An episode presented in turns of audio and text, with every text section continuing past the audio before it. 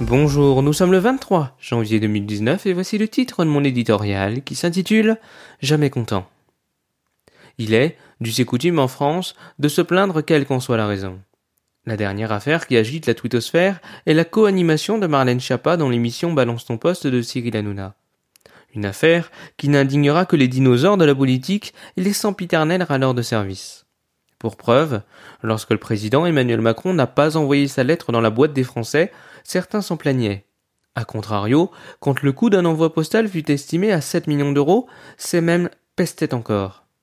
Le nouveau monde ne sera-t-il pas en réalité celui de l'entre-soi? Avec une lettre diffusée par l'intermédiaire de la presse écrite, où, disons-le, une majorité de lecteurs ont plus de 50 ans, et dans les débats télévisés que seuls chômeurs et retraités peuvent suivre en intégralité, la venue de la secrétaire d'État est une bonne chose. Viser un public jeune est astucieux.